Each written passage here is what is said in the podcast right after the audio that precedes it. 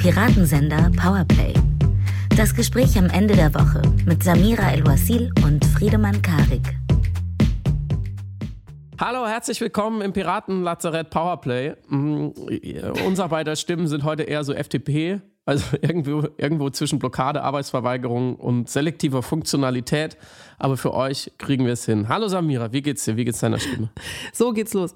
Hallo Friedemann. Ja, die Stimme ist genauso, wie du sie beschrieben hast. Sie hat schlechte Umfragewerte und äh, hat einfach diese Woche den Streik eingeleitet. Ungemein. Protestiert gegen mich selbst. Ja, da hat sich der Stress einfach mal an deine Stimmbänder geklebt. Aber wir ziehen es trotzdem durch, freuen uns, dass ihr zuhört und wollen am Anfang einmal Danke sagen, weil die vergangene Episode war in unserer bescheidenen Empirie die meist geteilte, meist beworbene in sozialen Medien in der Geschichte dieses Podcasts. Und wir haben mal wieder gemerkt, wie, wie sehr uns das freut und wie wichtig das vor allem auch ist. Dieser Podcast äh, macht keinen Marketing. Wir sitzen nicht ständig in irgendwelchen Talkshows oder anderen Podcasts rum.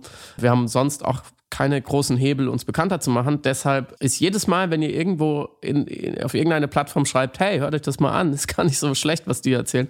Das hilft uns wirklich am allermeisten, mehr als alles andere. Und es freut uns natürlich auch, wenn wir das sehen. Und danke an dieser Stelle auch für euer liebes Feedback und eure konstruktiven Worte diesbezüglich. Wir sichten und freuen uns und sind sehr dankbar, wenn ja, wir, mit uns. Wir lesen wirklich alles. Die, wie, wie heißt es früher? Immer waschkörbeweise Fanpost ja. und Heiratsanträge. Nee, wir lesen wirklich alles, alles, alles, was ihr uns irgendwo schickt. Wir antworten natürlich, kommen nicht zu allen Antworten. Manchmal schreibe ich einfach so, hey, vielen Dank. Das auf eine lange Nachricht. Das heißt dann, ich habe es alles gelesen und aufgenommen. Und wie immer, liebe at piratensenderpowerplay.com. Das ist unsere E-Mail-Adresse. Da könnt ihr hinschreiben. Worüber reden wir heute nicht, Samira? Wir werden heute nicht über Katar sprechen. Erstens, weil wir das in dem Podcast schon ein paar Mal getan haben mit dem Fazit, dass man es am besten einfach nicht schaut und boykottiert. Und deswegen sprechen wir nicht darüber. Nee, sprechen wir heute nicht. Aber worüber reden wir denn? Wir haben drei durchaus wichtige Themen. Wir wollten uns mit der demografischen Meldung der Woche auseinandersetzen. Die 8 Milliarden Grenze wurde geknackt. Ja, oh ich merke, es wird hier schon eng. Ich habe schon das Gefühl, dass ich gerade keinen Platz mehr habe. Es sind auch so viele Leute in diesem Podcast. Es ist unglaublich. Spürst du es auch? Es wird auch wärmer. Es ist hier zu viel Reibung. Ja, es gibt auch nichts mehr zu essen. Dreht mir auf die Füße.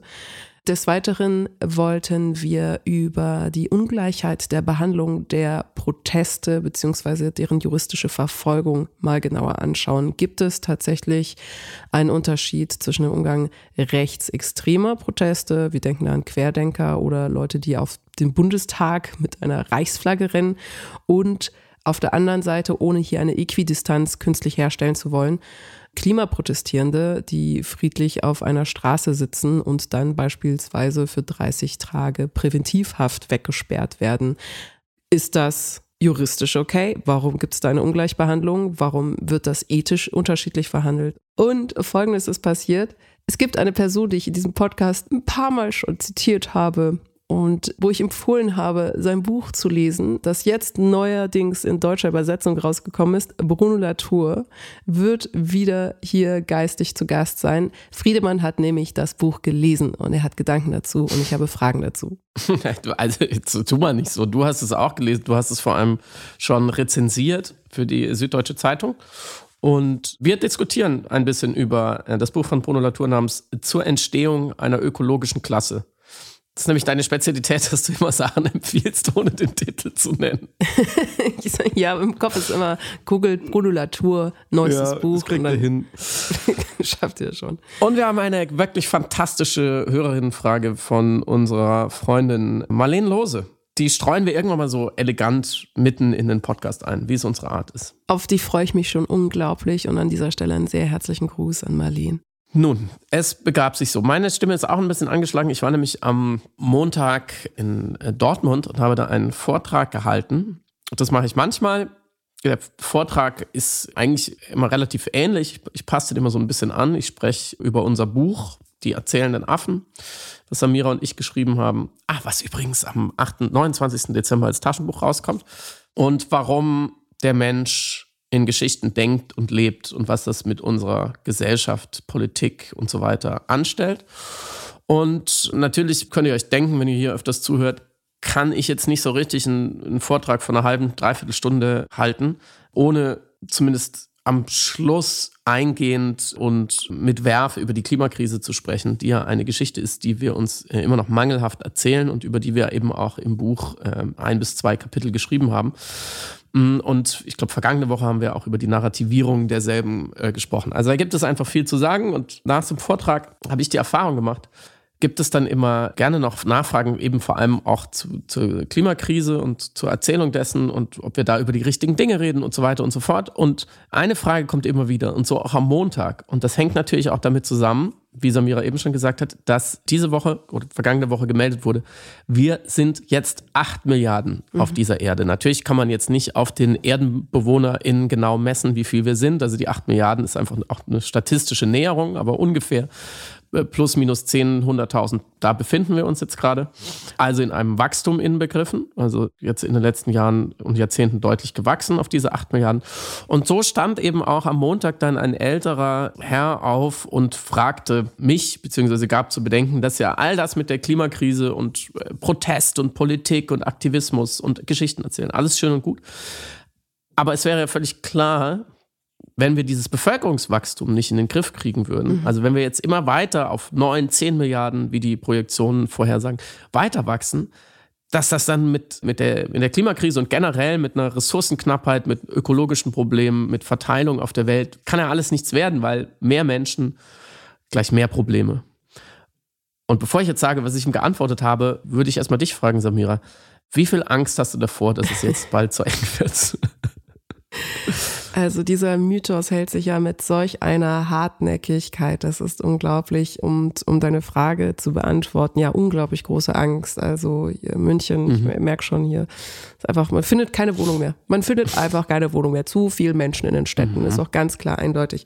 Nee, warum ich das so ridikulisiere, intuitiv erscheint das irgendwie wie ein nachvollziehbarer Gedanke, zu sagen, wir haben eine begrenzte Zahl an Ressourcen, an Flächen, an Dingen, die wir konsumieren können.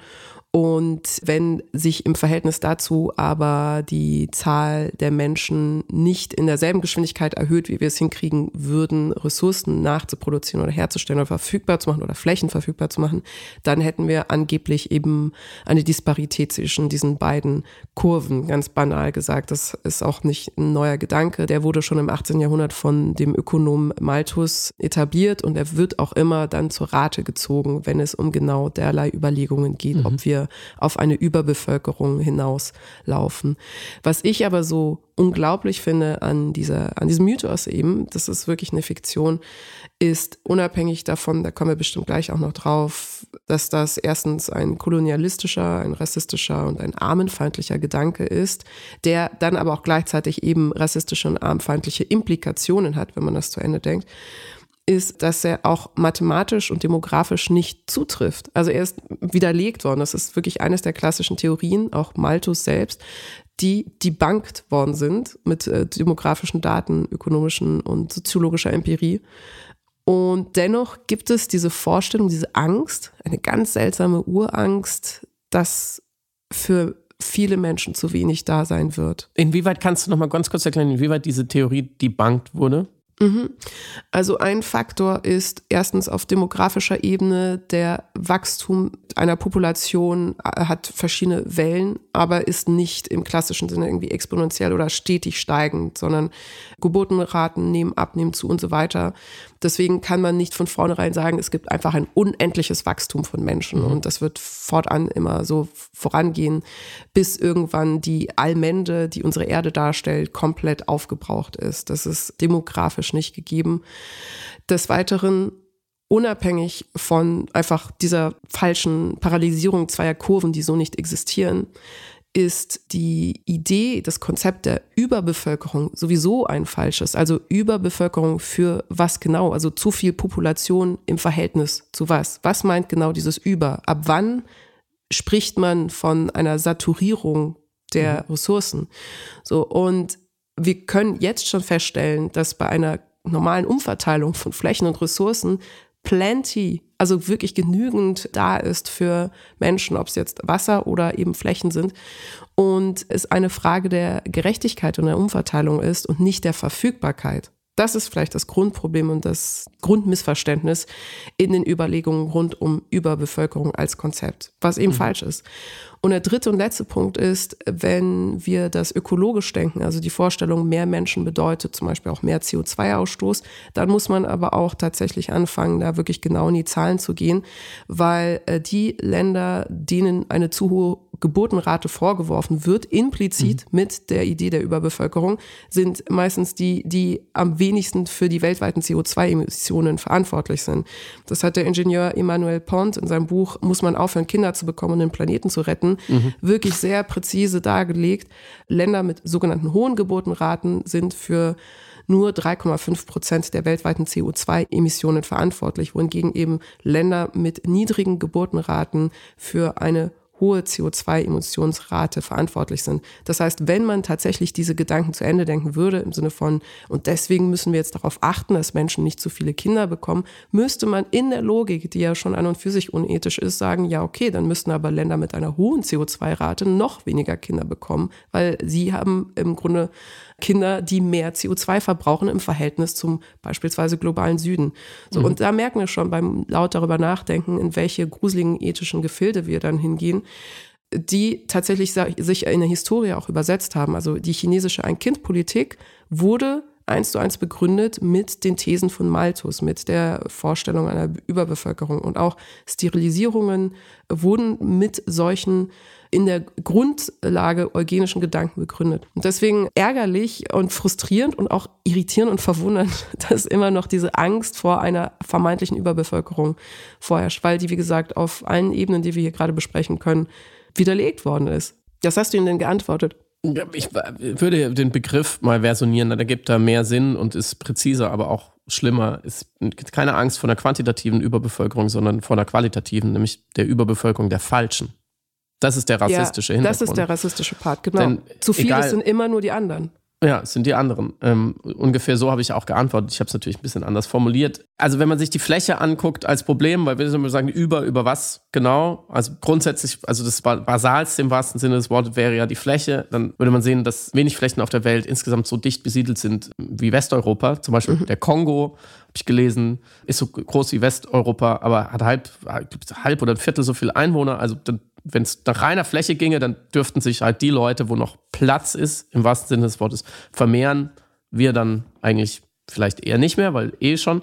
Du hast es mit dem Ressourcenverbrauch schon angesprochen. Insgesamt, das habe ich eben, ich habe natürlich versucht, mit Zahlen zu antworten. Das habe ich dann versucht darzulegen, dass wir weltweit gerade einen Ressourcenverbrauch haben, also auch was CO2 angeht, aber alles andere auch eingerechnet von 1,7 Erden. Das heißt, wir leben 70 Prozent über unseren Verhältnissen. Wenn man es sich nach Ländern anguckt, wird es interessant, weil Katar, worüber wir heute nicht reden, ist ein Land, dessen Bevölkerung neun Erden verbraucht. Wenn man es hochrechnet auf die Weltbevölkerung, USA fünf, also noch viel schlimmer. Deutschland drei immerhin und Indien als bevölkerungsreichstes Land nur 0,7. Mhm. Das heißt, wenn alle so leben würden wie die Inder, dann wäre die, die sogenannte Überbevölkerung auch 30 Prozent weniger ein Problem. Mhm. Ähm, und das ist immer so, was ich dann sage, wenn Sie jetzt davon sprechen, dass man Geburtenkontrolle einführen würde, ja, so, erstens Klammer auf, wie will man denn eine effektive Geburtenkontrolle weltweit einführen, wenn man sich nicht mal an CO2-Ziele halten kann? Klammer mhm. zu. Aber angenommen, selbst man könnte es, würde jetzt eine weltweite X-Kind-Politik einführen, so wie damals in China, dann müssen wir als erstes mal grundlegende Menschenrechte über den Bord werfen. Zweitens bräuchte man eben ja, ein supranationales Konstrukt, was das durchsetzt, wo wir alle anderen Sachen nicht durchsetzen können. Drittens, aber am allerwichtigsten, damit es halbwegs vernünftig und gerecht ist, müsste man diese, diese Zahl der Kindervorschrift eben an den Ressourcenverbrauch oder an die Fläche anpassen. Und dann hätten als allererstes wir ein Problem, weil dann dürften, müssten wir weniger Kinder kriegen und unsere Gesellschaft würde völlig überaltern. Das macht also demografisch überhaupt keinen Sinn. Und wenn man es halbwegs gerecht einsetzen wollen würde, dann würden genau in den Ländern, wo die Leute sich beschweren, dass die Kinder so viele Kinder kriegen, die, dürften die Leute immer noch Kinder kriegen, weil sie eben viel, viel, viel weniger CO2 ausstoßen, viel, viel weniger Ressourcen verbrauchen. Und der Grund, warum zum Beispiel in Afrika in manchen Ländern, das ist ja auch eine völlig unlautere Pauschalisierung, ja, die Afrikaner, die kriegen halt so viele Kinder, das stimmt überhaupt nicht. In manchen Ländern sind die Geburtenraten auch mit einer Eins davor, je nachdem, wie die sogenannte Entwicklung einfach steht, weil Geburtenraten hängen immer von ganz simplen Faktoren an. Und da wird es dann langsam lösungsorientiert. Wenn man wirklich darüber sprechen will, wie man etwas verbessert und nicht nur, wie man anderen etwas verbietet, damit man weiter über seine Verhältnisse leben kann, dann spricht man nämlich über die ewig gleichen Dinge. Wovon hängt eine Geburtenrate ab? Die Geburtenrate hängt immer, immer, immer eigentlich, zumindest in den Gesellschaften, die wir beobachten können, von der Situation, von den Rechten, der Aufklärung, der Bildung und der Freiheit der Frauen ab. Weil am Ende Frauen doch die Geburten regulieren, gesamtgesellschaftlich gesehen. Und da geht es um Verhütung, da geht es um Zugang zu Verhütungsmitteln, um Sicherheit, um Aufklärung, da geht es um Bildung, wirklich auch um Ausbildung, um berufliche Ausbildung, dass junge Frauen eine Perspektive haben, dass sie selber arbeiten und Geld verdienen können, damit sie wirtschaftlich gleich und frei sind, was natürlich auch mit einer juristischen, sozialen, kulturellen Gleichstellung und Freiheit zusammenhängt. So. Und wenn man jetzt sagt, man wollte in einem Land X in Afrika die Geburtenrate senken, so, sollte man das jetzt als Ziel ausgeben, aus, aus irgendeinem Grund, dann müsste man als allererstes den Frauen helfen, gleich und frei zu sein. Und dann wird sich die Geburtenrate von selber senken. Also diese immensen Geburtenraten, über die wir sprechen, die ja angeblich zum Problem der Überbevölkerung führen sollten, also sechs, sieben, zehn, dreizehn, wie auch immer, die entstehen ja dadurch, nur dadurch, dass junge Frauen keine andere Wahl haben, dass ihnen keine andere Wahl gelassen wird und sie notfalls mit Gewalt geschwängert werden, um es mal so drastisch auszudrücken. Jetzt also zu sagen, ja, wir sind zu viele, wie sollen wir denn dann die Probleme gelöst kriegen, ist ein bisschen so, als säße man in einem Bus und ähm, würde sagen, Leute, ihr dürft hier nicht rein, aber man würde quer auf den Sitz reinliegen. Mhm. Wenn, man, wenn halt jeder von uns einfach vier Sitze besetzt, dann wird es natürlich auf eine Art eng im Bus. Also es ist eine ganz hervorragende Verantwortungsabfuhr, dass wir die Erde zugrunde richten und dass wir kolonialistisch oder rassistisch auf andere Gesellschaften herunterschauen, die eine Entwicklung nehmen, für die wir auch sehr, sehr, sehr, sehr, sehr lange im Westen gebraucht haben, nämlich, dass wir Frauen diese Perspektiven eröffnen. Und dadurch hat sich dann unsere Geburtenrate gesenkt, so weit, wie wir es eigentlich gar nicht wollten. Aber die anderen machen eigentlich nur genau das, was wir ihnen zugestehen. Und deswegen ist es eine hervorragende Ablenkungsdiskussion gegenüber den wahren Ursachen und Problemen der Krisen. Absolut, weil es auch als Frage, wie bekämpfen wir Überpopulation, natürlich den Status quo für die Person, die das Fragen, aufrechterhalten kann. Ja. Also im Endeffekt, wenn die Idee, dass die Eindämmung des Bevölkerungswachstums ökologische Probleme lösen könnte, tatsächlich verfolgt werden würde, dann gibt es tausend andere Wege und Vehikel, das viel effizienter zu machen, als, wie du auch gerade dargelegt hast, äh, eine Eindämmung des Bevölkerungswachstums, weil das nicht das effizienteste Mittel wäre. Also wenn zum Beispiel einfach alle Menschen aufhören würden, Fleisch zu essen, hätte man zehnmal die Probleme gelöst, was zum Beispiel Flächen angeht, weil von Menschen beackerte Flächen für Nahrung, für Tiere, die wir dann essen müssen, dann freigegeben werden könnten oder andere Ressourcen ja. plötzlich verfügbar werden. Und das ist so, glaube ich, was, was für mich so baffling, so, so wirklich äh, wild ist, dass man eher sagt, ja, wir müssen jetzt mal schauen, wie wir die Bevölkerung, die Geburtenkontrolle irgendwie mit autoritären Maßnahmen in den Griff bekommt, ist eher eine Option als, hm, wie kriegen wir es hin, dass Menschen weniger Fleisch weltweit essen. So. Ja. Das wäre nur eines von vielen Beispielen. Aber es geht eben um die Bewahrung des eigenen Komforts und Status quo quo. Und wieder eben Verantwortungsabfuhr, genau wie du es gesagt hast. Ich will ja. lieber mein Schnitzel essen und dafür dann den globalen Süden äh, verantwortlich machen für CO2-Ausstoße. Ah, und an der Stelle noch ein, ein Hinweis.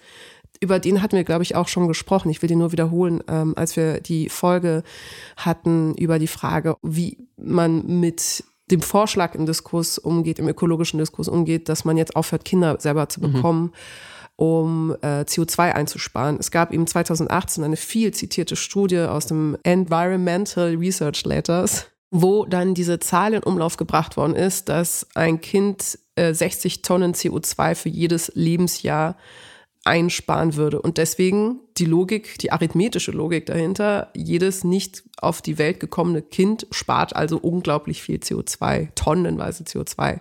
Und deswegen wurden dann eben auch diese malthusianischen Gedanken im ökologischen Diskurs revitalisiert, weil gesagt worden ist, aha, okay, dann ist vielleicht die effektivste Art, dass ich einfach keine Kinder bekomme. Und ging ja so weit, dass dann irgendwie Meghan Merkel und Prince Harry dafür gefeiert worden sind, dass sie nur zwei Kinder haben, weil sie gesagt haben, wir wollen aus Umweltschutzgründen keine weiteren Kinder bekommen. Und die Autoren selbst von dieser Studie, von diesen kolportierten 60 Tonnen CO2 für äh, jedes Kind, haben sich selbst von ihren eigenen Berechnungen distanziert und zurückgezogen und gesagt, das ist im Grunde arithmetisch gar nicht ganz so richtig gewesen, weil was gemacht worden ist, es wurde die CO2-Emissionen nicht nur des Kindes, sondern seiner möglichen Nachfahren mit reingerechnet. Deswegen kamen diese immens hohen Zahlen zustande. Also potenzielle Kinder der Kinder und der Kindeskinder waren Teil dieser Berechnungen. Das widerspricht aber allem, was du gerade auch gesagt hast über demografische Entwicklung einer Gesellschaft, die in Demokratisierungsprozessen sich befindet und Liberalisierungsprozessen und vor allem emanzipatorischen Prozessen und dementsprechend äh, Frauen ihre Reproduktionsrechte nochmal ganz anders verhandeln können. Also zwangsläufig nicht so viele Kinder bekommen, wie in diesen Berechnungen berechnet worden sind. Und viele andere Faktoren wurden dort auch nicht mit reingenommen, weshalb das eine falsche Zahl ist einfach, aber sie als Grundlage diente, weil sie auch in ihrer Größe, ihrer Gravität irgendwie so eindrucksvoll ist, als Grundlage diente für Menschen dann zu sagen, okay, jetzt bekomme ich kein Kind, weil das ist das Beste, was ich für die Umwelt machen kann. Und es ist halt nicht korrekt. Aber es gibt andere Sachen, die wären viel effektiver und effizienter. Deswegen ist das Quatsch irgendwie. Ja, du, ich, du merkst ja, wie ich die ganze Zeit schon die Luft anhalte, weil dieser Antinatalismus-Diskurs, der macht mich immer so sauer. Lass uns darüber heute nicht sprechen. Okay. Wir haben schon mal drüber gesprochen. Ich habe ich hab jetzt versucht, die Folge zu finden, aber wir posten es euch nochmal in die Shownotes. Wir sprechen auch nochmal darüber. Ähm, aber du hast ja völlig recht und das ist auch, ähm, glaube ich, ein, äh, heute, wenn es ein Motiv oder ein Thema dieser Episode gibt, dann würde ich sagen, was müssten wir eigentlich tun? Wie kommen wir durch diese genau. Stellvertreterdiskussion, diese Ablenkungsmanöver durch? Wie können wir bitte nicht mehr darüber diskutieren, ob man heute noch Kinder kriegen sollte?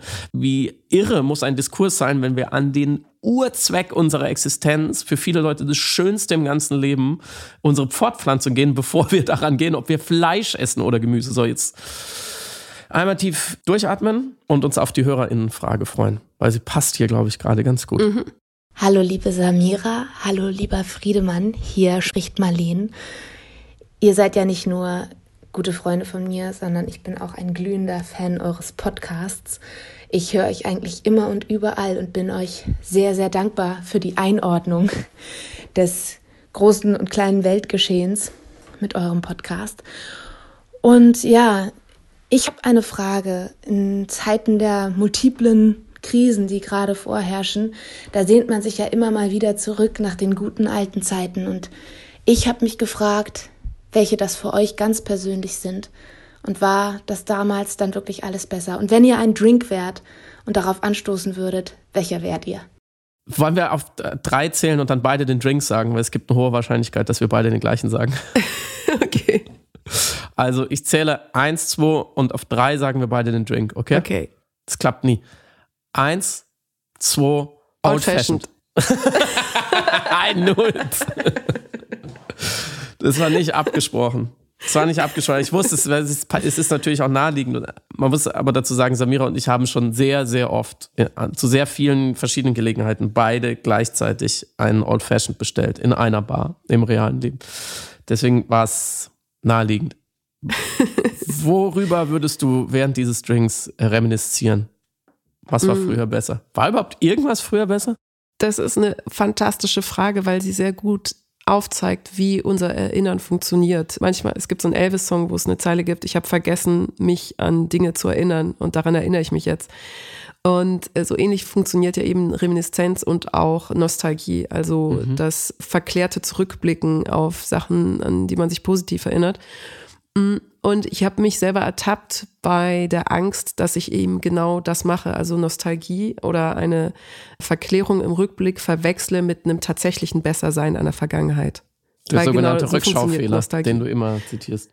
Genau, es ist ein klassischer Rückschaufehler und das ist Grund, die, die Basis von äh, allen nostalgischen Momenten auch in der Popkultur und Remakes. Aber bei mir war es vom Gefühl her so, dass ich eine fantastische Zeit in der Schauspielausbildung hatte und das war aber auch die apolitischste Zeit meinerseits. Mhm.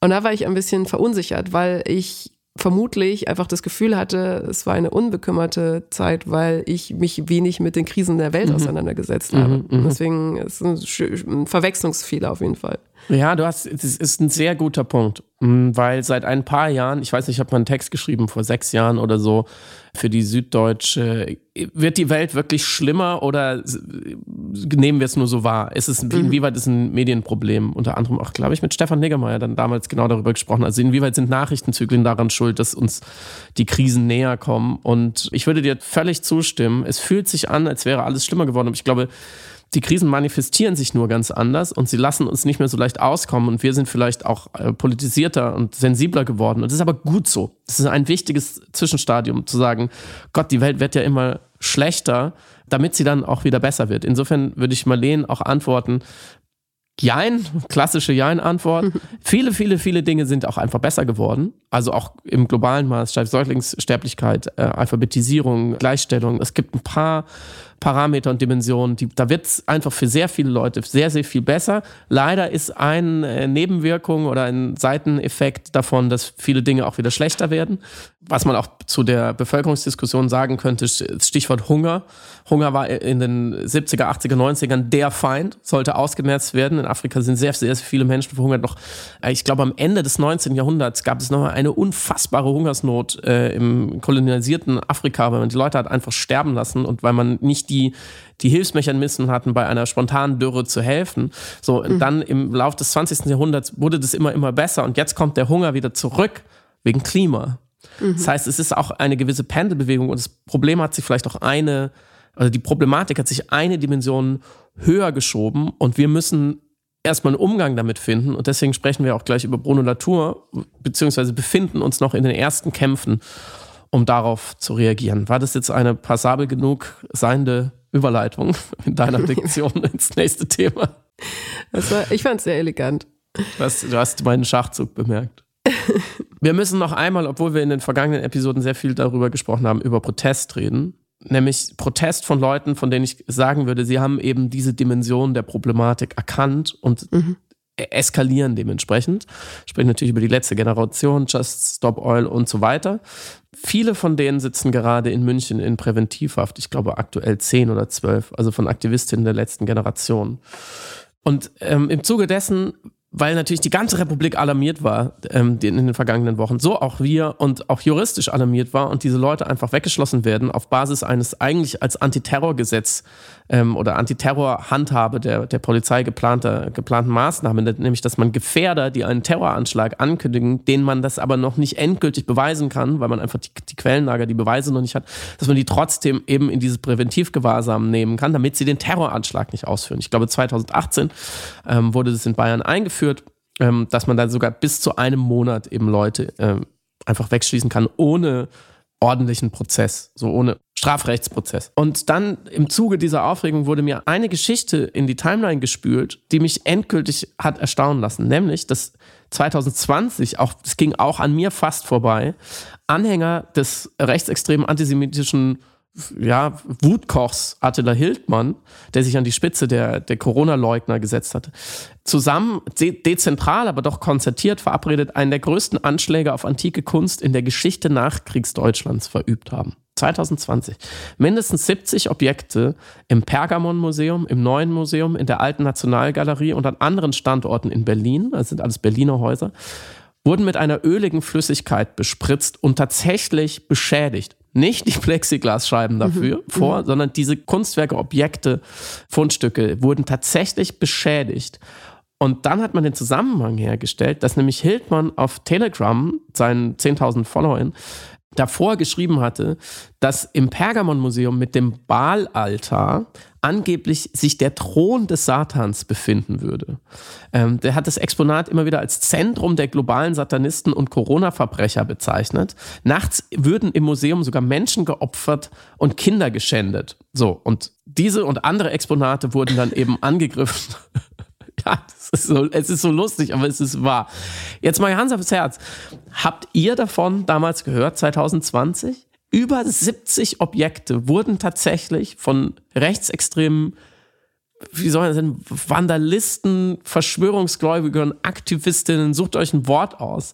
Also von politisch motivierten, von einem politischen Anführer angespitzten Menschen in Deutschland beschädigt in krimineller Energie, wollten die zerstören Natürlich, um eigentlich den Staat zu treffen. Natürlich, wenn die Museen auch auf eine Art nur Vertreter sozusagen des, des bösen Staates. Und man hat kaum etwas davon mitbekommen. Es gab auf jeden Fall keine gesellschaftliche Aufregung, keine Präventivgewahrsame, keine Bildschlagzeilen und so weiter und so fort. Was sagt uns das, Samira El-Hursi? Dass irgendwas mit den Nachrichtenwerten verschoben ist und mit der Bewertung überhaupt dieser Form von Anschläge. Aber es ist wirklich faszinierend. Ich habe bis jetzt nichts davon gewusst. Ich habe das gar, jetzt gerade durch dich. Nein. Krass. Ich habe das gerade durch dich erfahren. Es ist wahr. Es ist, es ist kein schlechter Netflix-Plot. Es ist tatsächlich so passiert. Ihr könnt es googeln, die Zeit, Tagesspiegel, alle haben berichtet. Damals auch schon. Unglaublich. Und vielleicht führt das zu einer These, die ich zumindest habe, in Bezug auf den Umgang mit den Protesten, aber sie ist noch nicht mhm. vollendet. Vielleicht kannst du sie ja erweitern. Vielleicht gibt es so etwas wie ein Uncanny Valley der Protestformen, dass je abstruser und je weiter weg überhaupt vom gesellschaftlichen Kern die Proteste sind, als desto orchidealer und abseitiger behandelt man sie und deswegen nimmt man sie gar nicht mal mehr ernst genug, als dass man sich darüber überhaupt in einen Diskurs begeben würde. Also im Grunde sind das die fünf bis zehn Extremisten, die sich jede Demokratie oder jede demokratisch aufgebaute Gesellschaft leider leisten muss, weil es mhm. einfach diese extremistischen Punkte gibt. Und ähnlich würde ich dann sagen, haben wir auch manchmal mit QuerdenkerInnen oder mit einem Rennen auf dem Bundestag oder mit ähm, irgendwelchen anderen Aktionen vor dem Volkstheater mit Al buchstäblich Aluhüten, das ist jetzt keine Metapher für irgendwas, sondern buchstäblich Menschen, die mit Aluhüten da sitzen, sich das einfach im demokratischen Auseinandersetzen mit Protesten hingenommen aber nicht mit demselben Furor darauf reagiert, weil es quasi außerhalb unseres Uncanny Valleys der Protestformen fallen würde. Wohingegen wir jetzt mit den Klimaprotesten etwas haben, was inhaltlich ja von den Menschen 100% nachvollzogen und geteilt wird. Und sie genau deshalb ja ganz besonders triggert, ganz besonders in Aufruhr versetzt, dass sie da an diesem neuralgischen Punkt ihrer eigenen Überzeugungen, was zum Beispiel Ökologie, Umweltschutz, Demokratie und so weiter angeht, besonders herausgefordert werden und mhm. da eben die Irritation und die Reaktion dann dementsprechend drastischer sind auf diskursiver Ebene. Jetzt aber auf juristischer Ebene ist das natürlich unglaublich, mit welcher Terrorabwehrlogik der Staat hier, vor allem das bayerische Land, gegen diese KlimaaktivistInnen vorgeht. Weil die Aussage ist ja nicht nur, wir behandeln euch ähnlich wie Terroristen und wir müssen eine Terrorabwehr an den Tag legen, sondern die Aussage, die grundsätzliche Aussage dieser 30-tägigen Präventivhaft, die übrigens 2017 von der CSU vorangebracht worden ist und eigentlich drei Monate dauern sollte und übrigens auch beliebig verlängert werden kann. Also es kann ja sein, dass diese 30 Tage noch länger äh, wären. Die Grundaussage ist, ihr seid eine Gefahr für den Staat. Mhm. Und das ist eine andere Ebene auch auf juristischer, mhm, mhm, äh, als juristische Komponente als nur, das ist Terrorabwehr, sondern ihr seid eine Gefahr für den Staat. Und da habe ich mich gefragt, haben wir tatsächlich wieder die Situation, dass die auch von Ronen Steinke zum Beispiel in die neue Klassenjustiz vor dem Gesetz nicht alle gleich auch beschrieben worden ist, dass es tatsächlich eine Unterscheidung gibt, auch der politischen Farbe der Proteste auf juristischer Ebene und dass eben gesagt wird, diese eher linksgrünen oder grünen Proteste sind für uns gefährlicher mhm. als antiautoritäre Institutionen als eher rechts, eher bewahrend konservative oder manchmal auch einfach komplett abwegige Proteste. Ist das also auch eine autoritäre Maßnahme aus einer Angst vor Protesten, die staatliche Strukturen herausfordern mhm. durch die schiere Ausrichtung, durch die schiere politische Ausrichtung ihres Protests. Ich will nicht den Satz zitieren, auf dem rechten Auge blind, aber wir wissen auf jeden Fall, spätestens seit Ronen Steinkes Buch, dass es eine Ungleichbehandlung mhm. verschiedener Akteure gibt und dass es tatsächlich wieder ein marxistischer Begriff, eine Klassenjustiz gibt. Mhm. Also wenn ich den, den ersten Teil deiner Argumentation zusammenfassen dürfte, also wenn man die Frage stellt, warum müssen sich Progressive oder Linke immer doppelt rechtfertigen, wenn mhm. sie in irgendeiner Art sich engagieren, aktivieren, protestieren oder vielleicht sogar disruptiv zivilen Ungehorsam leisten, also auch eskalieren, mm, weil Rechtsextremisten und mal zusammengefasst Verschwörungstheoretiker und sonstige Spinner einfach auch weniger Wirkmacht haben, weil man mhm. ihnen weniger zutraut, wirklich damit durchzukommen, wirklich im System etwas zu verändern, weil es sind ja eh nur die Paar, es sind ja eh nur diese Hildmann-Leute und so, okay. Und zweitens glaube ich aber auch ganz wichtig, selbst wenn sie diese Wirkmacht hätten, dann wären sie viel weniger gefährlich für die Mitte als die Progressiven. Mhm. Weil die würden, die mhm. würden sie in Ruhe lassen, weil sie mhm. richten sich ja gegen was anderes. Das ist natürlich ein Missverständnis, stimmt natürlich nicht.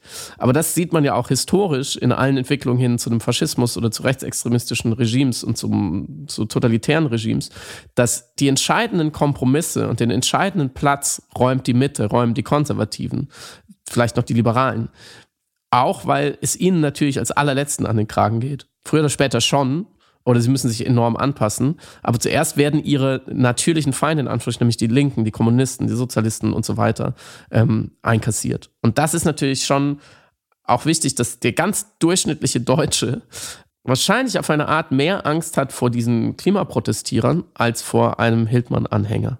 Mhm. Einfach aufgrund persönlicher Bedrohungslage. Für den Status quo ist der eine bedrohlicher. Und da kann man ja an dieser Klassenjustiz oder diese Schieflage, das kann man jetzt empirisch noch an ganz vielen Stellen festmachen, wie Anschläge auf Flüchtlingsheime, die in allermeisten Fällen nicht aufgeklärt werden, ähm, manchmal sogar gar nicht erst verfolgt. Es gibt hunderte, auch dieses Jahr hunderte unverfolgte Haftbefehle gegen Rechtsextremisten und Neonazis, ähm, die nicht durchgesetzt werden, weil richtig krass interessiert es dann vielleicht doch keinen.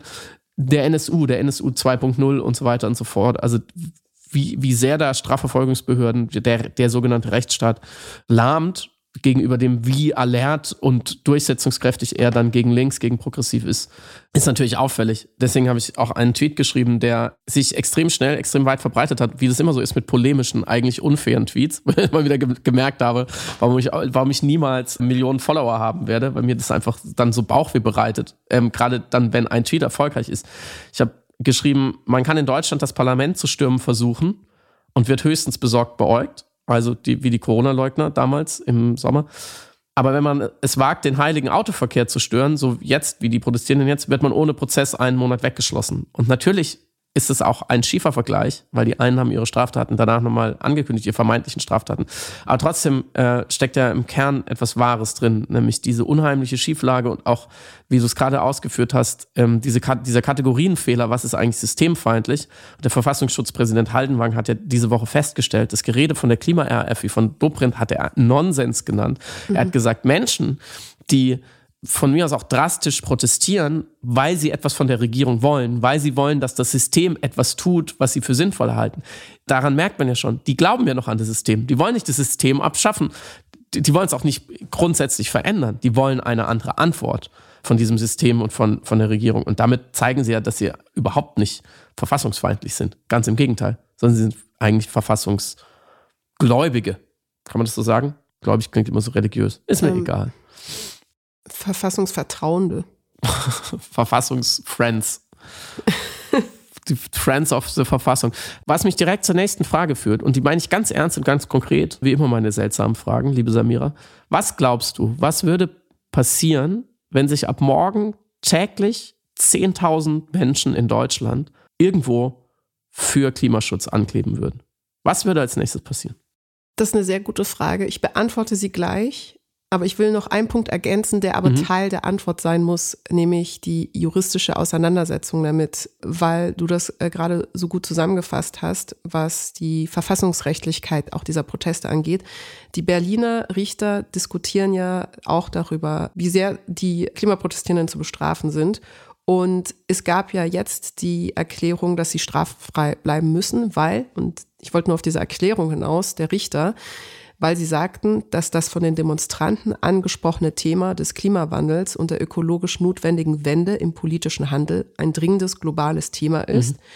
was wissenschaftlich nicht zu bestreiten ist. Und das Ergebnis daraus ist also keine Strafbarkeit, obwohl die Berliner Staatsanwaltschaft eben sehr strenge Strafen haben wollte. Die Vorwürfe waren Nötigung und Widerstand gegen Vollstreckungsbeamte.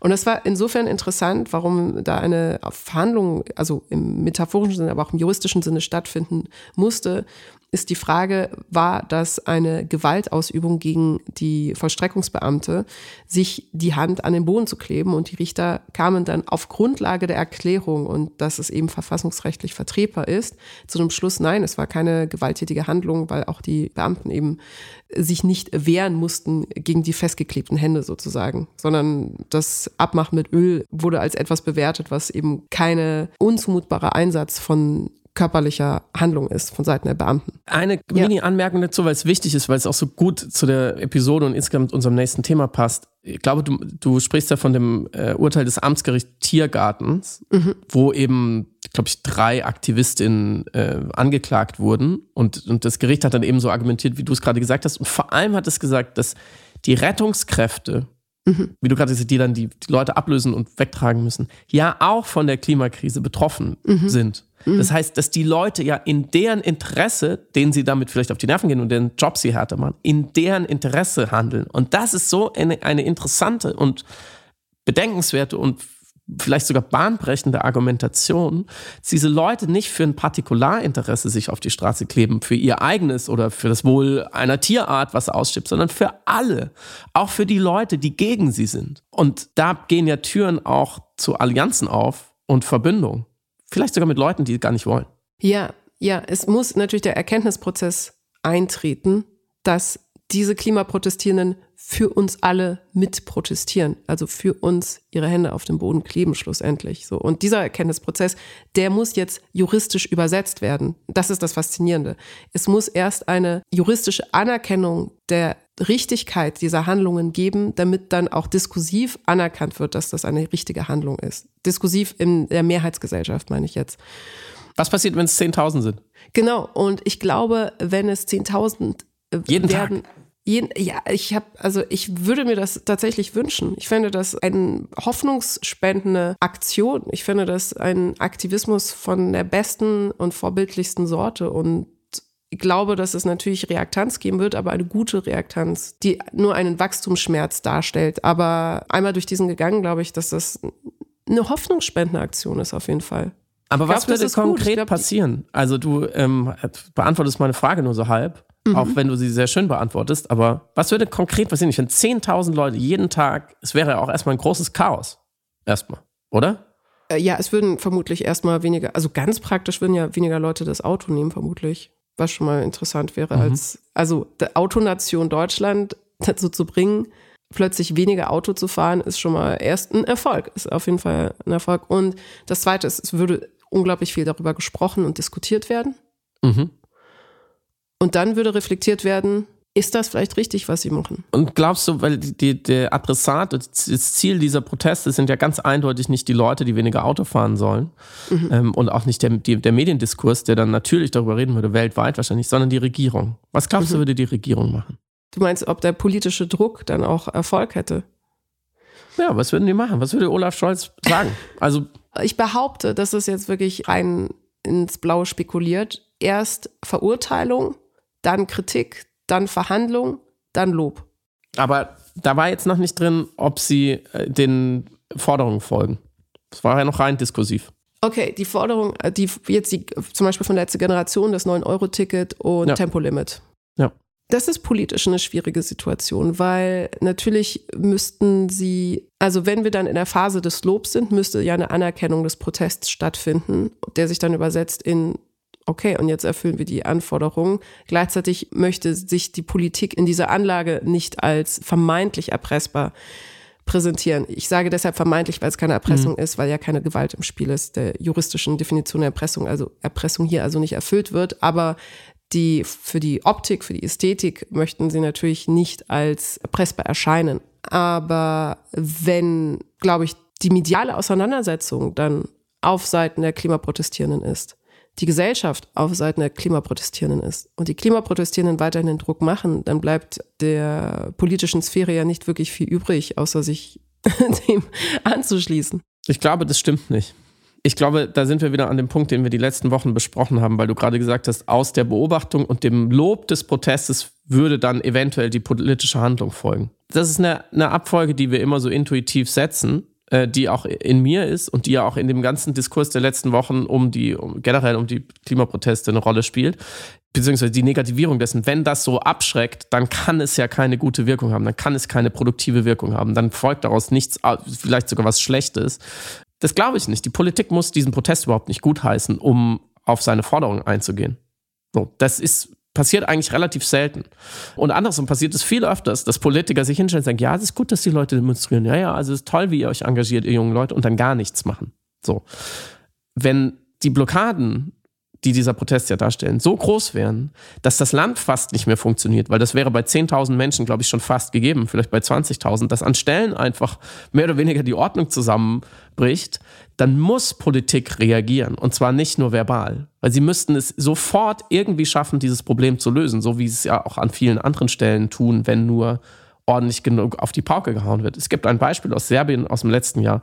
Da wollte das quasi autoritäre, die autoritäre Regierung ein Gesetz im Eilverfahren am Parlament vorbei durchwinken, das ähm, für gewisse Bauprojekte Enteignung und Genehmigungen, glaube ich, vom Präsident selber einfach per Unterschrift geleistet werden sollten. Und da hat die Grüne und die, die junge Bewegung, die progressive Opposition, die wirklich sonst keinen, keinen großen politischen Einfluss hat, zu Blockaden aufgerufen, auch an Autobahnen zum Beispiel. Und dem sind sehr, sehr viele Leute gefolgt, nämlich Zehntausende, Zehntausend das Gesetz wurde wieder einkassiert, weil der Präsident wollte sich diesem Kampf nicht stellen. Mhm. Hat dann, und er hat es nämlich anders gemacht.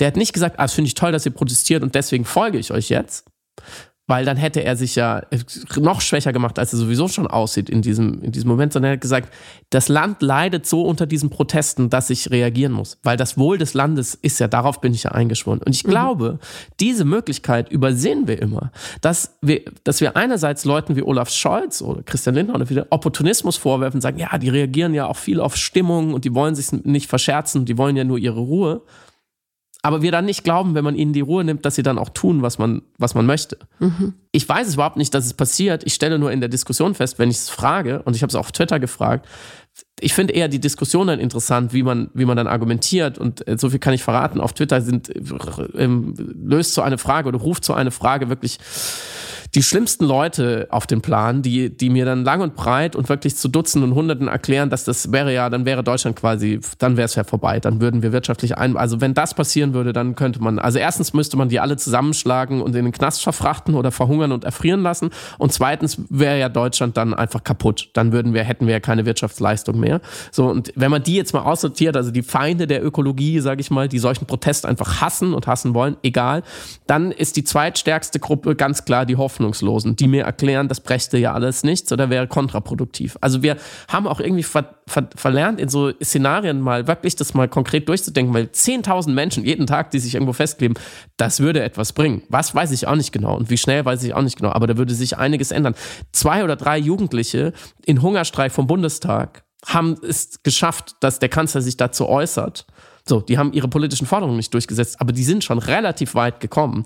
Eine Gruppe von, ich würde mal sagen, die letzte Generation 100, 150, vielleicht 200 Leuten, auch wenn sie gerade wachsen, was die schon bewegt haben, was würden 10.000 Entschlossene jeden Tag schaffen? So. Das Nachzeichnen der Reaktion von Olaf Scholz, also erst dagegen sein, dann verhandeln, dann loben, dann darauf reagieren, habe ich extrapoliert eigentlich aus der Art, wie die Regierung auf Fridays for Future reagiert hatte.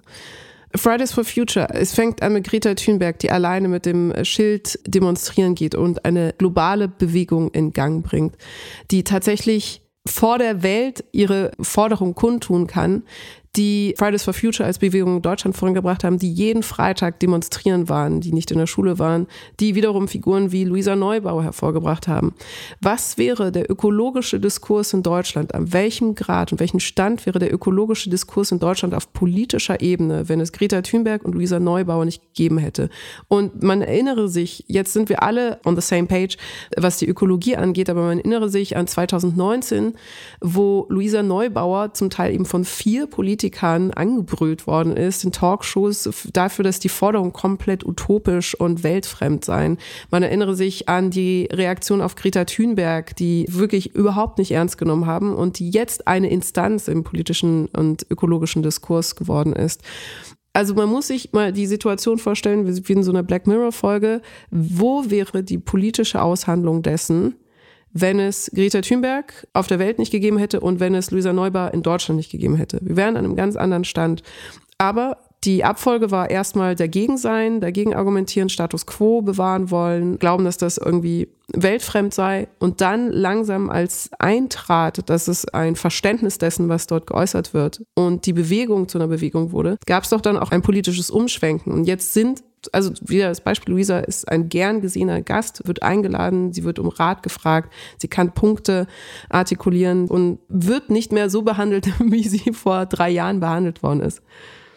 Also ich äh, stimme dir natürlich völlig zu. Man, man kann äh, Fridays for Future und ihren Protagonistinnen gar nicht dankbar genug sein für diese aktivistische Mammutleistung der letzten Jahre in jeder Hinsicht. Die, die Globalisierung, die Diskursverschiebung hin zu einer Klimagerechtigkeitsbewegung, ähm, die Professionalisierung, wie die in der Öffentlichkeit agieren, unterschreibe ich alles.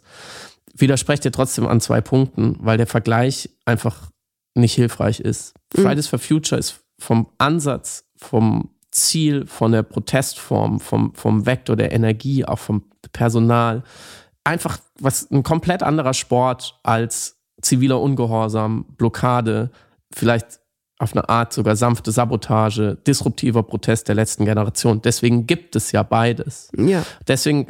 Ähm, das ist Flanke, glaube ich, genannt. Die radikale Flanke, genau, die heißt es in der Flanke. Forschung. Die radikale Flanke einer Bewegung. Und Fridays for Future ist auch nicht die ganze Klimaschutzbewegung. Fridays Klar. for Future ist eine aktivistische Spielart, die in den letzten Jahren besonders präsent war. Insofern Reaktionen von Politik zu extrapolieren von A auf B, von Fridays of Future auf letzte Generation, was gerade viel gemacht wird, wo ja auch dann gewertet wird, wo ich vorsichtig wäre, sagen würde, das war guter Protest oder Aktivismus, diese Demonstration Fridays for Future, Greta, Luisa und so weiter. Das andere nicht und das eine zerstört das andere. So, das, die letzte Generation zerstört das andere so.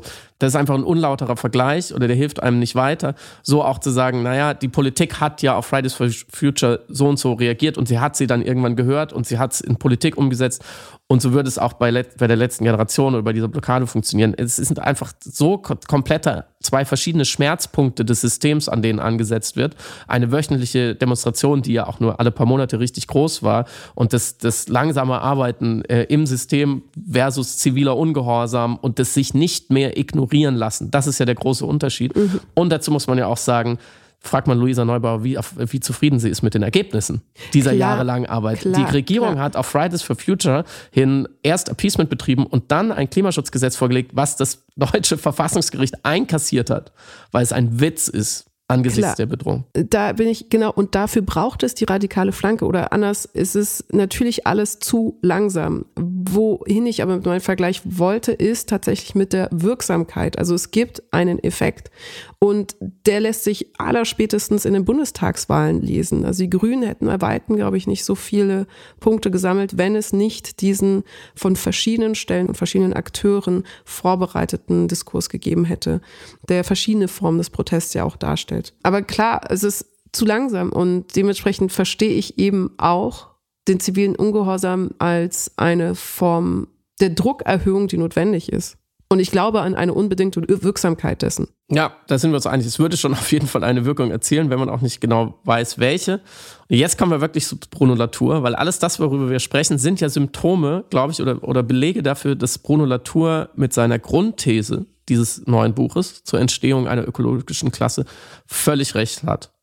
Weil, ähm, und ich möchte, dass du mir das gleich nochmal besser erklärst, weil du dich eingehender damit beschäftigt hast, aber zu ganz, ganz, ganz, ganz grundsätzlich zusammengefasst und auf das, was wir bisher besprochen haben, eingedampft, sagt er, die politische Ökologie, also der Ansatz, das Ziel, das übergeordnete, die übergeordnete Ideologie, könnte man auch sagen, dass wir die Erde nicht kaputt machen. Also, mhm. dass wir die Erde, von der wir leben und in der wir leben, in Einklang bringen. Dass wir nicht weiter immer produzieren im Sinne einer Ökonomie, nicht weiter wachsen, sondern dass wir ähm, prosperieren, dass es uns gut geht. Nicht, dass wir reicher werden, sondern dass es uns gut geht als Menschheit. Dass wir erzeugen statt produzieren, dass wir, wie er auch so schön sagt, einwickeln statt entwickeln. Mhm. So, das könnte man jetzt immer so weitertreiben. Dieser politische Ansatz, sage ich jetzt mal, wäre eine Klasse, sie hat sich aber noch nicht gefunden. Sie wäre genauso eine Klasse wie früher die Arbeiterklasse zum Beispiel. Sie wäre global, sie ginge quer durch alle Gesellschaften und sie hätte die Mehrheit, weil die allermeisten Menschen daran interessiert sind, an dieser Ökologie und dieses Ziel verstehen und eigentlich auch schon im Abstrakten organisiert sind. Und wir haben es aber noch nicht geschafft. Und mit wir sage ich in diesem Moment ganz bewusst auch wir beide, weil ich glaube, wir beide würden uns zu dieser Klasse zuordnen und auch zu einer gewissen Avantgarde, die irgendwie darüber nachdenkt, wie es gehen kann. Wir haben es noch nicht geschafft, diese Mehrheit in Mobilisierung umzusetzen. Habe ich das so ungefähr zusammengefasst? Genau, du hast es perfekt zusammengefasst. Also die Vorstellung einer ökologischen Klasse mit dem von Max geprägten Begriff des Klassenstolz. Also es geht nicht nur um ein Klassenbewusstsein, sondern ein selbstbewusstes Vertreten der Ideologie der eigenen Klasse. Und bemerkenswert hierbei ist, dass Bruno Latour und Schulz, dänischer Soziologe, die haben das zu zweit geschrieben, festhalten, dass im Grunde die ökologische Klasse ein ideologisches Angebot macht, nämlich das des guten Lebens, welche auch alle Kernpunkte der anderen Ideologien mitnehmen würde. Also wenn wir an den Liberalismus denken, an die Freiheit, wenn wir an den Sozialismus oder den Kommunismus denken, an den Gerechtigkeits, gerechte Verteilung von Produktion und Produktionsmitteln und sogar die konservative Ideologie, nämlich die der Bewahrung, kann eigentlich abgeholt werden mit einem mhm. ökologischen Klassenbewusstsein. Das macht aber die politische Ökologie nicht. Und da meinte die Grünen natürlich auch in Frankreich, aber die Grünen im politischen Spektrum im Allgemeinen, macht das nicht, weil sie ganz lange zwei Scheuheiten hatte. Das eine war, in Kulturkämpfe zu gehen, die aber notwendig sind für das Entwickeln und Ausbilden eines Klassenbewusstseins. Also es geht auch um, wie man lebt, wie man produziert, welche Werte und Normen man hat. Und gemeinhin wurde quasi auch, weil es ein vermeintlich wissenschaftlich induzierter Gedankengang ist, also das gute Leben durch das grüne Leben, wurde sich gescheut, eben in Kulturkämpfe zu gehen, die du aber brauchst zum Ausbilden einer Klasse einerseits. Mhm. Und das zweite ist überhaupt die Vorstellung, dass das ideologisch oder politisch ideologisiert sein muss. Und dieses Missverständnis oder dieses Fehlverständnis hatte ich selber ganz lange, dass ich immer argumentiert habe, aber Grün ist doch überhaupt gar kein ideologisches Moment, äh, oder ökologisch zu sein, ist doch kein ideologisches Moment, sondern eine humanistische Notwendigkeit. Mhm. Mhm. Das war für mich keine politische Linie oder sowas. Deswegen habe ich mich dann auch immer aufgeregt, wenn zum Beispiel gesagt worden ist, ah, links-grün versiffter Journalismus erklärt Umweltschutz. Weil ich denke, mhm. das hat doch mit links-grün nichts zu tun. Umwelt ist einfach, Menschen ist einfach Überleben. Überleben und existenzielles Dasein hat erstmal mit einer politischen Ausrichtung meines Erachtens nichts zu tun, sondern ist einfach für mich Naturwissenschaft. Ganz banal. Und habe dann aber durch die Lektüre äh, von Bruno Latour und der Idee des Klassenbewusstseins verstanden. Nein, es hat natürlich eine ideologische Grundlage. Es ist natürlich politisierbar und das Flüchten in die reine Naturwissenschaft oder das Flüchten in das mhm. Apolitische äh, ist eigentlich auch nur ein Coping-Mechanismus oder ist ein äh, mhm. Verweigern dieser Klassenkämpfe, die aber gefochten werden müssen. Mhm. Und für die er plädiert. Mhm. Vergangene Woche haben wir behauptet und auch die Episode so genannt, dass diese Proteste den Anfang vom Ende einer immensen kollektiven Verdrängung darstellen können. Nämlich die Verdrängung, wie schlimm, wie fatal, wie traurig, wie ungerecht diese ökologische Krise ist oder werden kann, wenn wir nichts dagegen tun. Und bei den Antworten auf meine Frage, was würde passieren, wenn sich jeden Tag 10.000 Menschen ankleben würden? Also was würde passieren, wenn, wenn 10.000 Menschen von 82 Millionen, was immer noch nicht viel ist, Schluss machen mit dieser Verdrängung und sagen so, ich kann nicht mehr so weitermachen, ich kann nicht dabei zusehen, wie, die, wie alles in den Abgrund läuft. Deswegen, bevor das, bevor ich tatenlos zusehe, mache ich lieber irgendwas und klebe mich an jetzt mal hingestellt, ob das der eleganteste oder effizienteste Prozess ist, habe ich auch meine Zweifel. Ist jetzt gerade das, was wir haben?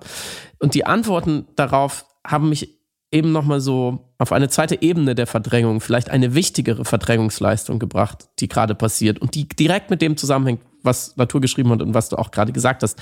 Diese, diese Erkenntnissprünge, die ich auch mhm. hatte beim Lesen und du, du hattest Stichwort Humanismus, Ökologie wie gesagt, es gab dann die Hoffnungslosen, die mir erklärten, das brecht ja eh alles nichts oder wäre sogar kontraproduktiv.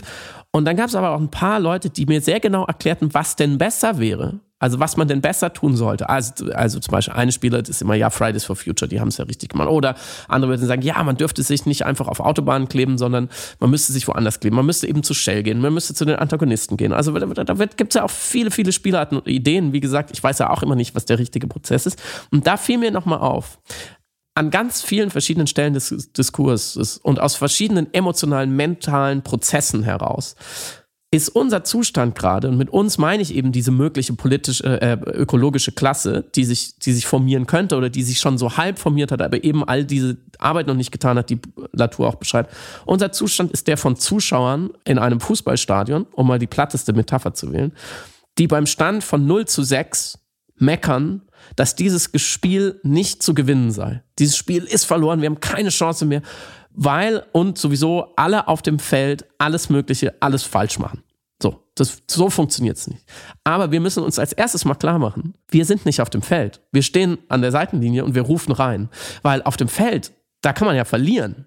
Da kann man, hat man wirklich was zu verlieren. Und zwar nicht nur dieses Spiel, was noch eine ganze Weile geht und man könnte noch 7 zu 6 gewinnen vielleicht, man kann immer noch gewinnen, sondern da verliert man ganz persönlich was. Da macht man sich schmutzig, da schwitzt man, das ist anstrengend. Vielleicht wird man sogar getreten und gefault und vor allem kommt man auch in direkten Kontakt mit den Gegnern. Weil da, wo wir jetzt gerade stehen, auf der Tribüne, ist man weit genug weg. Die gegnerischen Fans stehen auf der anderen Tribüne und die gegnerischen Spieler stehen da unten. Die kann man beschimpfen, die kann man anbrüllen, denen kann man erklären, was alles schief läuft, warum sie Unrecht haben. Und man kann vor allem in Ruhe vor sich hin meinen und man, man ist in, in seiner resignierten, ohnmächtigen überhaupt nicht produktiven Situation, aber man ist nicht alleine. Wir sind zusammen resignativ. So. Und sollten wir wirklich die klassische Klasse der politischen Ökologie sein oder bilden oder im Bilden begriffen sind, und das ist ein Klassenkampf gerade, ein Kampf um eine bewohnbare Erde, dann haben wir ja verdammt nochmal noch nicht mal damit angefangen zu kämpfen. Wir reden ja noch darüber, wie man am besten kämpfen sollte, was man denn machen sollte, wenn man auf diesem Spielfeld wäre. Aber wir sind überhaupt nicht auf dem Spielfeld. Und deswegen sind diese Stellvertreter- und Ablenkungsdiskurse wie von der sogenannten Überbevölkerung oder der richtigen Protestform, die nutzen uns. Die nutzen uns sogar mehr als den Gegnern. Wir tun immer so, als würden die anderen sie führen und wir müssten uns so, oh, jetzt müssen wir darüber wieder diskutieren, aber sie nutzen uns ja auch, weil solange wir darüber diskutieren, stehen wir immer noch nicht auf dem Spielfeld und tun wirklich was. Sie halten uns also davon ab zu handeln, weil wir gar nicht handeln wollen. Weil eins ist ja also völlig klar, wie gesagt, wenn es vielleicht auch nicht die, die Protestform meiner Wahl wäre, aber wenn sich nur ein Prozent oder sagen wir zehn oder fünf Prozent der Überzeugten, die überzeugt sind, so darf die Erde nicht zugrunde gehen, ankleben würden, und nicht 0,01 Promille, so wie jetzt. Ich würde sagen, es sind ja Millionen überzeugt in Deutschland. Wenn sich davon wirklich nur äh, auch nur ein, ein größerer Bruchteil ankleben würde, es würde dieses Land verändern. So, deswegen nerven diese Proteste auch so. Ihre Botschaft ist einerseits voller Hoffnung, wie wir letzte Woche gesagt haben. Es ist nicht zu spät. Es ist nicht allen egal. Man könnte etwas bewirken. Sie stellen aber vor allem jedem Einzelnen auch die entscheidende Frage. Wenn es ums Ganze geht, wo würdest du stehen? Wo stehst denn du eigentlich gerade? Stehst du auf der Tribüne oder stehst du auf dem Spielfeld? Hast du schon genug Verbündete? Wo stehen die? Stehen die auch alle auf der Tribüne? Ihr haltet euch an den Händen und beschimpft die Gegner?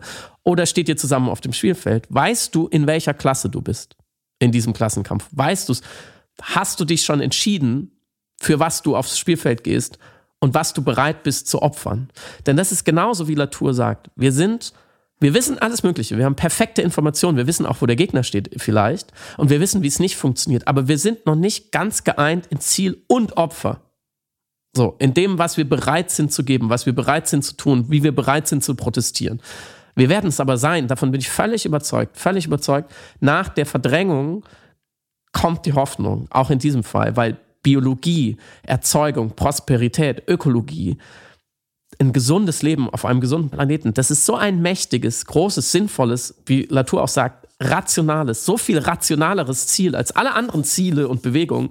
Es wird auch alle anderen Ziele und Bewegungen auf eine Art schlucken und darin einordnen. Und die Frage ist nur, ob schnell genug.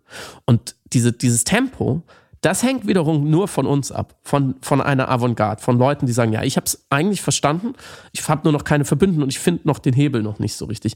Das hängt von uns ab, wie sehr wir uns und diesem Ziel vertrauen, wie wir uns vertrauen, dass wir sagen, wir können diese ökologische Klasse bilden, wir sind schon dabei, wir müssen uns nur beeilen und wir müssen endlich ins Handeln kommen. Wir müssen endlich anfangen, dem Ziel und einander so zu vertrauen, dass wir es wagen, aufs Spielfeld zu treten. Und das ist die Verdrängung, die vielleicht gerade aufbricht. Dass wir immer so tun, als wären wir schon mit den Beinen im Morast und würden uns schon völlig verausgaben. Dabei haben wir noch nicht mal angefangen. Ich überlege gerade, ob ich mit einer Fußballmetapher ab. Unbedingt. Abmoderiere. Rote Karte, Karik. Das, die Erde ist rund. Oh ja. Unser Spiel hat noch ein paar Minuten und damit ein schönes Wochenende.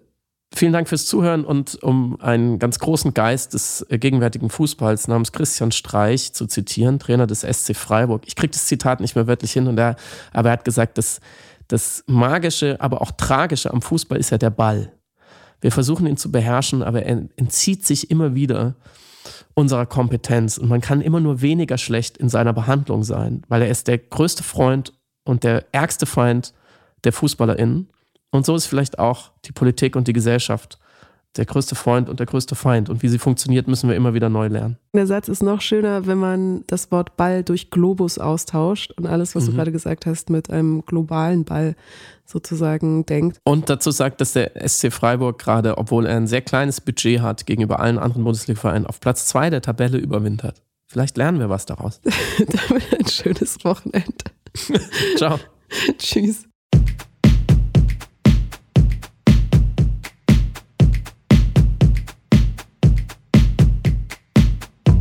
Hörst Piratensender Powerplay. Das Gespräch am Ende der Woche mit Samira El-Wasil und Friedemann Karik. Piratensender Powerplay ist eine Produktion von Stereotype Media in Kooperation mit Yam Yam, der unsichtbaren Tupperbox für den diskreten Foodie. Du möchtest Yam Yam zwei Wochen lang kostenlos testen? Abonniere diesen Podcast überall und gewinne gutes Korma. Bon Appetit!